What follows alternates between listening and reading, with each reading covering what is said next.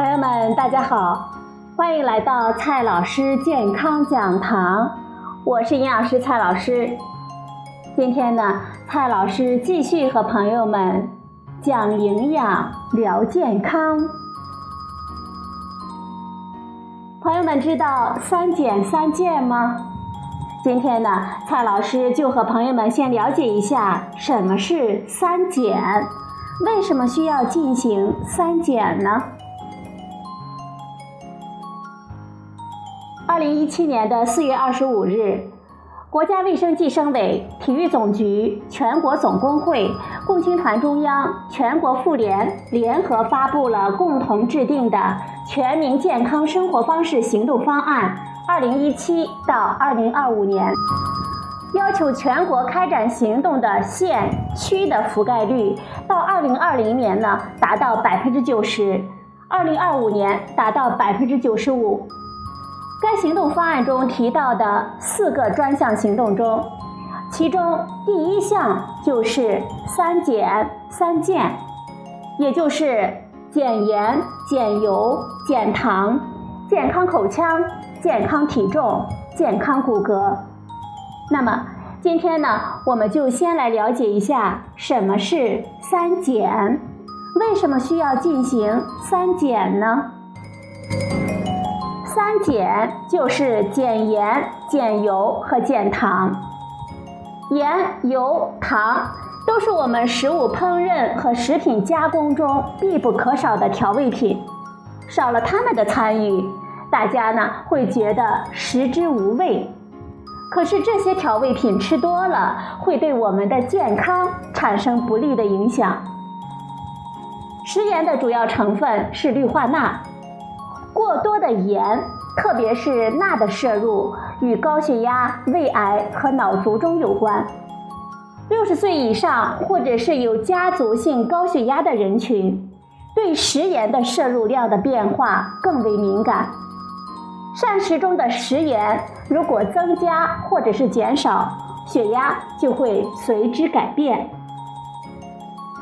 常用的烹调油包括植物油和动物油。油脂是膳食能量的重要来源之一，也为我们人体提供了必需脂肪酸和维生素 E 等营养素。但是过多的脂肪摄入会导致我们能量过剩，多余的能量呢就以脂肪的形式储存在我们人体，这也是造成超重和肥胖的重要原因。而肥胖又是高血压、冠心病。糖尿病等慢性疾病的危险因素。此外，油脂里的反式脂肪酸也会增加得心血管疾病的风险，是一个独立的危险因素。食糖或者是添加糖是一种纯能量的食物，常用的有白砂糖、红糖、冰糖等双糖，或者是果糖、葡萄糖等单糖。它们具有甜味特征，可以刺激我们口腔的味觉，增加我们的愉悦感。我国居民糖的摄入主要是来自于加工食品。对于儿童青少年来说，含糖饮料是添加糖的主要来源。与油脂一样，长期过多的添加糖的摄入会导致我们能量摄入过多。增加超重肥胖的风险，引发各种的慢性病。而且呢，含糖饮料是导致儿童青少年患龋齿的一个重要的因素。有研究显示，当糖的摄入量小于百分之十的能量的时候，龋齿的发生率下降；当糖的摄入量小于我们能量的百分之五的时候，龋齿的发病率显著的下降。很多朋友问了，我国居民平均吃多少的盐、油、糖呢？目前，我国百分之八十的家庭存在食用油量超标的问题。调查结果显示，我国居民人均每天食用油的摄入量为四十二点一克，人均食盐的摄入量超过十克。都远远的高于《中国居民膳食指南（二零一六）》推荐的量，也就是平均每人每天食用油二十五克到三十克，食盐六克。二零一七年的五月，由北京大学发布的《中国儿童肥胖报告》中显示，我国儿童超重肥胖增长迅速。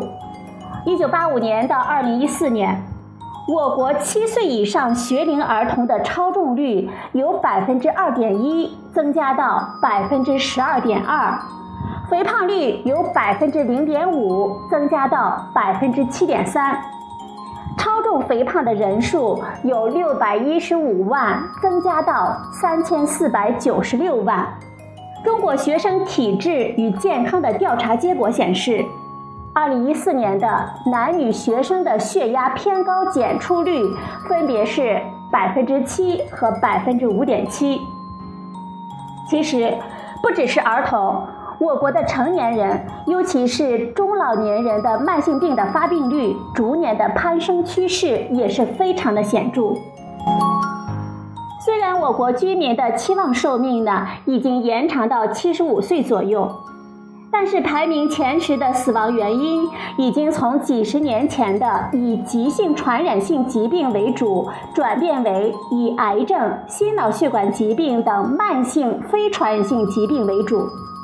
各个人群疾病谱的变化，跟近三十年来我国居民生活方式的重大转变密切相关。这也就是国家越来越重视健康生活方式培养的原因所在了。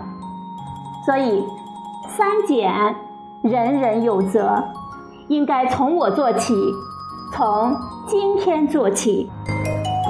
好了，朋友们，你了解了三减了吗？就是。减盐、减油、减糖，从今天做起，从我做起。好了，朋友们，今天的节目呢就到这里，谢谢您的收听，我们明天再会。